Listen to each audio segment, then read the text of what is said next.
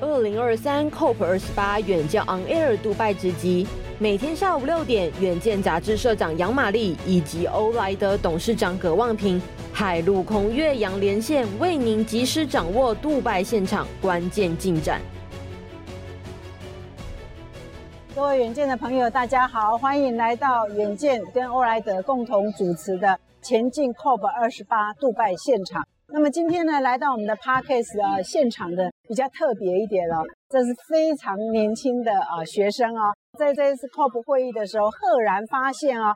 台湾有四个年轻人哦，被邀请了，可以进入这个大会，叫做公正转型哦，高层级的部长级圆桌会议，有四个台湾年轻人加入，其中青年团体哦，全球的青年团体可以代表发言的，还是我们一位台湾的年轻人哦。所以呢，我们今天就把这四个年轻人当中的两位呢，邀请到我们的节目现场来呃分享年轻人对这个气候变迁。对全球暖化，对我们这次在 COP 开会，他们有一些什么观察，跟有一些什么想法？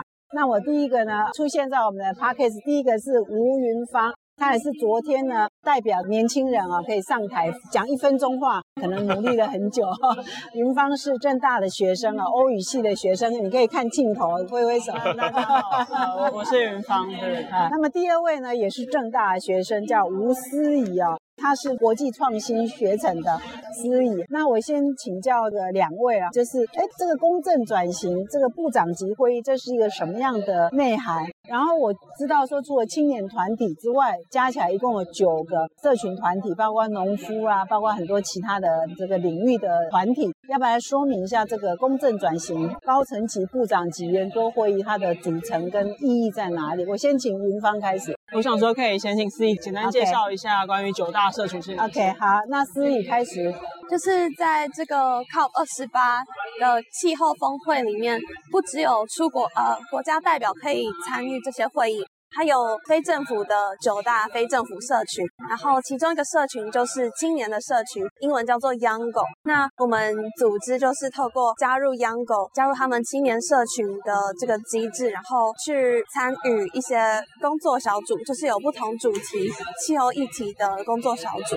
那我们所参加的工作小组是公正转型小组，因为这场高阶的圆桌会议，它是。以公正转型为主题，所以就邀请我们这个公正转型的小组去派一个代表。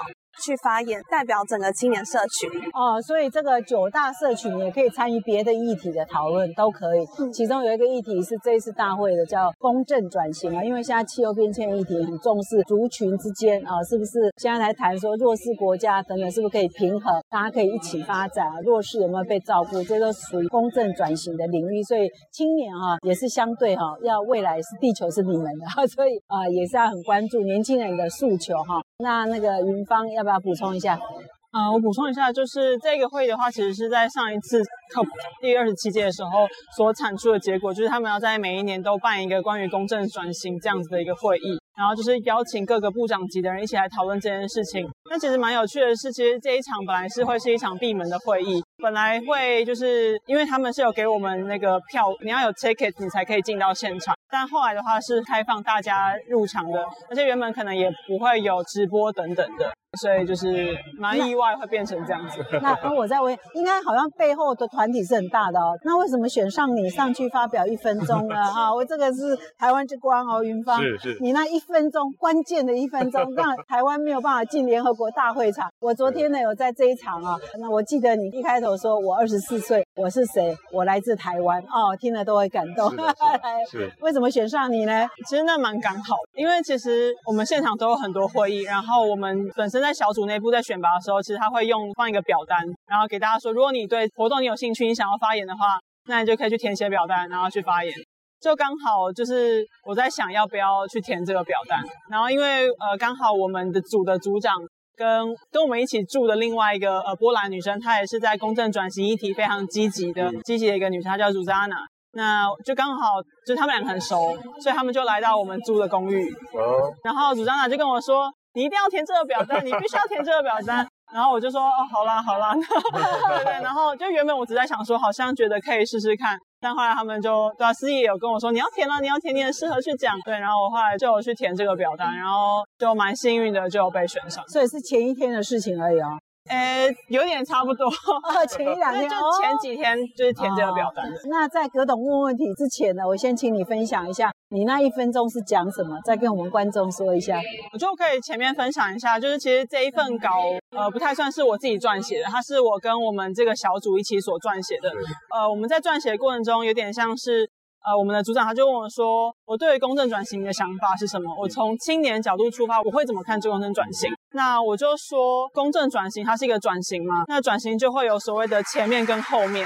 对。那后面所呃所产生的、所造成的转变，就会是我们青年世代所要居住在的社会之中。嗯、然后他就他就说：“哦，这个角度，这个切角很不错。”透过这样的切角去讲说，就是青年要求的转型。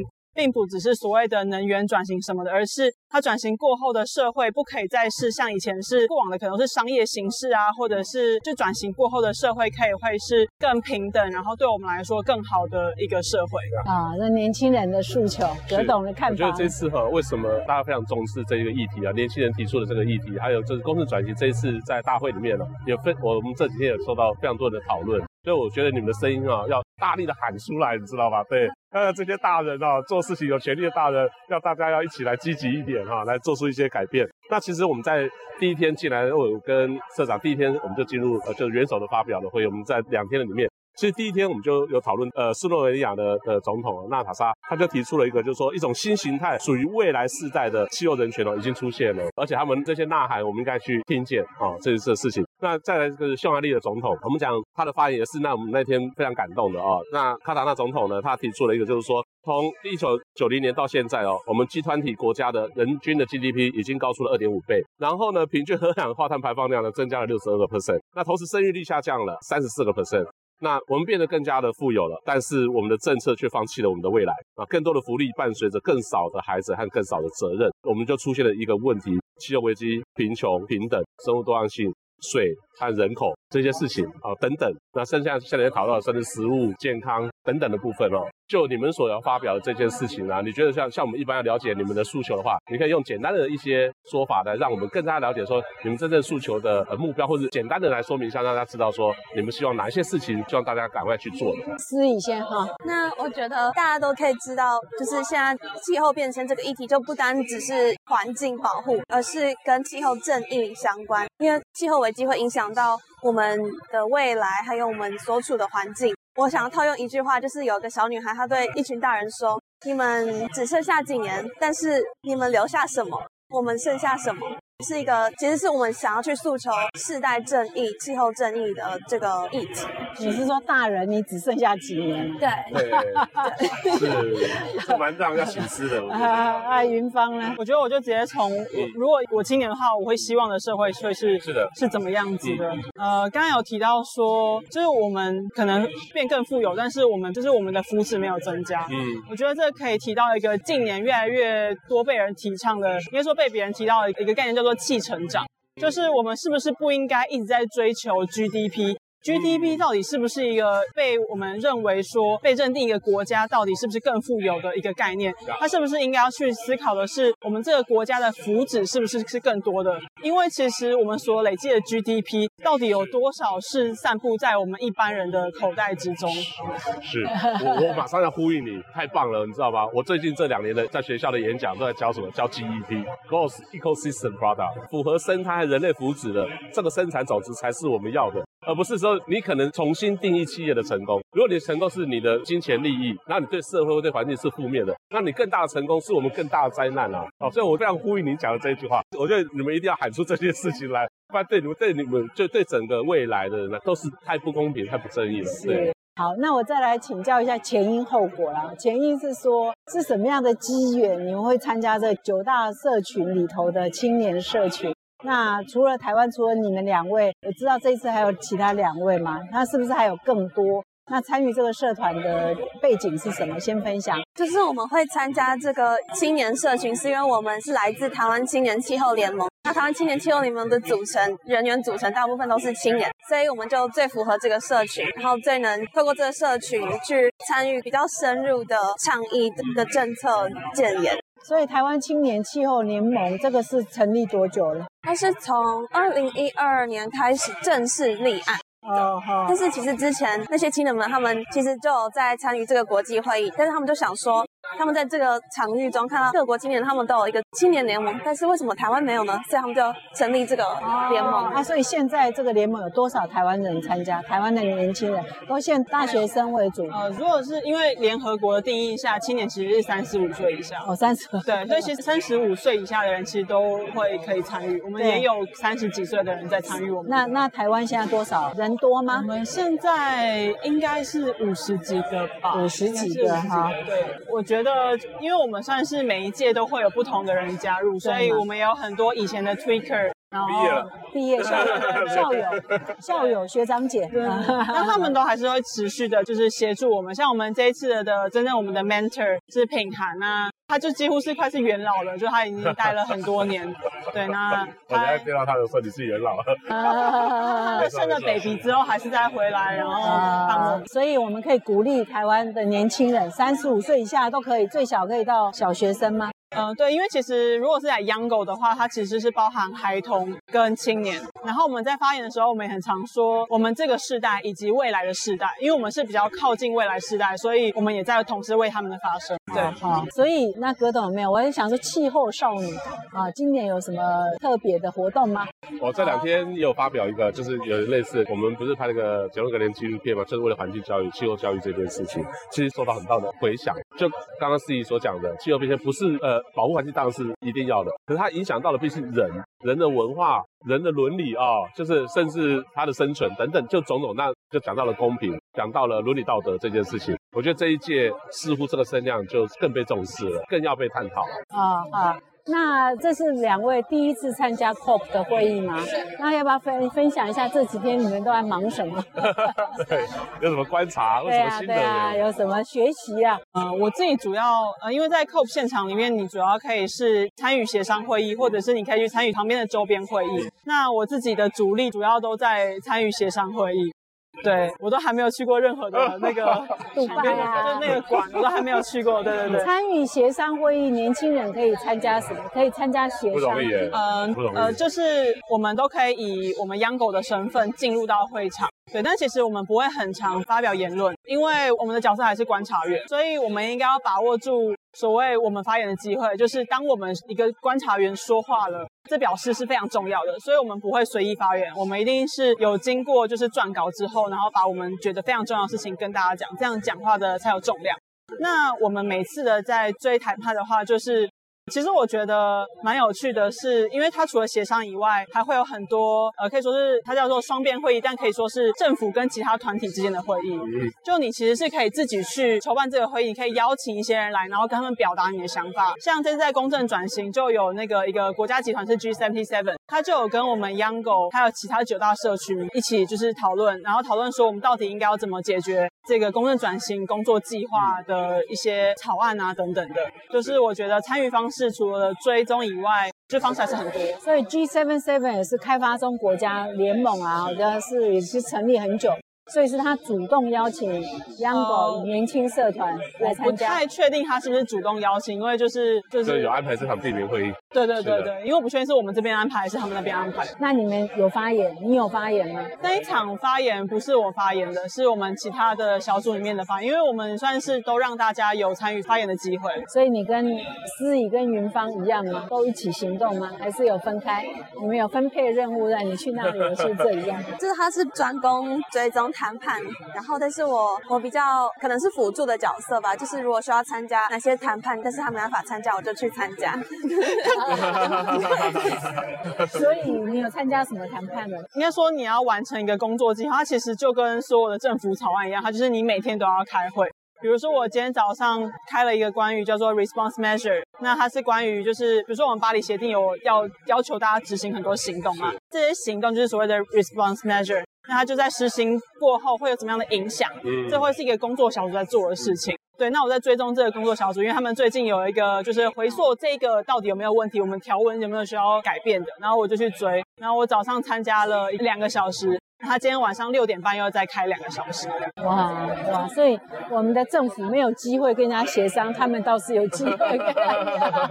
啊，我们政府因为非代表国嘛，而且你 booking 的这一场，我觉得很热门哦，我觉得非常热门。你说这个公正转型的？呃，他去检核他现在巴黎协议以后的他们的任的执行。对。那其他两位团员跑去哪？我们知道，就是我们都有去逛逛其他的场馆，其他国家的场馆。然后去参加一些他们举举办的周边会议，就是可能针对某个主题去邀请专家或是学者、青年去发言，去分享一些事情。那我有参加，就是就比较有跟创意有关、艺术有关的啊啊，怎么去结合气候倡议跟艺术，或是对话、社会对话。哇，这其实也是一个我我们刚刚才跟一个音乐家哈，就是在聊这个事情，他怎么用音乐的方式来谈这个事情。呃，我也看到最近的报道是，他们气候变迁也带来很多的忧郁创伤。对，气候变迁跟健康的对，跟健康的关系，这次啊，对，气候焦虑，对，我我们的企业经常叫碳焦虑一样的，就是类似的。气候焦虑。对，所以呃，可以总结一下吗？就是说，除了你们讲的这个议题外啊，你们这次来会场感受，或者说这几天的会议下来啊，你觉得什么事情会你觉得欣慰的，或者大家觉得可能还不够满意的？这问题蛮广的，但我觉得我可以分享一些我的观察。是的，就是我其实觉得国际的青年啊，他们更愿意拥抱自己青年的身份。因为我觉得在台湾，大家会觉得可能我还是学生的身份，我还是青年。嗯。但其实你毕业，你在工作，你还是拥有青年身份，你还是可以为未来的日子，你未来的你的五六十岁发声嘛。对，所以可以更拥抱自己青年身份，用青年人的身份发声。我其实觉得他是非常有力量的。三十五岁以前，对不对？因为其实。我们这些就是可以入场的这些，算是这个 badge 啊，这个证件，对这个证，它其实主要发的人是所谓的 party，就是所谓的国家。每个国家他们其实他们是不限人数的可以发。所以，比如说前几天有各国元首来嘛，可能印度他们就带了一千个人来过来。那我们也跟其他的青年在讨论，就发现其实很多现场的青年，他们根本就不了解气候议题，他们只是被他们的官员邀请来帮忙顾摊位，顾摊位就会发现 好可惜。啊对，就是我们台湾要取得这样的资源是很珍贵的，但是没错，对其他国家来讲，它似乎很容易的事情。对，嗯，这个又说到台湾的悲哀 啊，又说到台湾的。对啊，其他国家那么容易哈？是，其实台湾在气候变迁这上面可以代表我们的学生、年轻人、民间的企业，其实还有学者都没有缺席。其实我们都很清楚，而且都做了蛮多，已经做了蛮多事情，所以我们没有跟世界脱轨。所以我就要讲我，我有很多的心得了。其中一个心得就是说，我们是属于地球的，对的哈。地球不是属于我们的，我们是属于地球的。台湾也是属于地球的。是查尔斯国王说的。是的，King Charles。那就是到目前看，也是跟 Follow 葛董的问话，就是你们是第一次参加嘛？好，那觉得最新鲜的也好，或觉得实在是不是也很难了解全貌，实在议题太多了，心有余力不足的地方。就是虽然我没有像那个云芳一样很 all in 的追踪那些谈判，但是我已经觉得好累。就是除了是这个议题，就是需要很多时间去消化之外，我们还要就这个会场又很大，然后就是每次都要走很久。对，就是需要时间消化，还需要时间去查那是什么意思。然后我们每天早上也都会有工作小组。的会议，所以其实都是要早起，满满很满，行程满档。最后我请云芳补充。那我补充一下，就是其实我觉得这场会议对大家来说都是都是很累的。就是我像我在会场，我就有听到，就有一个他的 badge 上面写 party，就是一个国家的代表。我就走经过他，然后听他说：“哦天哪，我今天早上六点半起床，真的太疯狂了。”然后他说：“It's it's insane。”然后然后我就听了，我就笑，我就说：“好，这里就是 cope，大家都是这样子，就是套用我很常听到大家说，就是 welcome to cope。”好，所以呢，我们每一个人在 cope 现场啊，基本上啊都是疲于奔命啊，要看很多的场次，然后议题实在是太多了，所以我们要抓到我们自己感到兴趣的地方了。所以呢，我们今天呢也是在前两天才知道说，哦，这次有台湾有年轻人来参加 cope 啊，所以特还特别去听那一场啊，刚好听到云芳可以分享，所以也趁这个机会跟所有远见的朋友分享，也希望啊听众当中有三十五岁以下年轻人，明年 COP 也在等你啊！谢谢大家，谢谢，谢谢两位，谢谢。谢谢。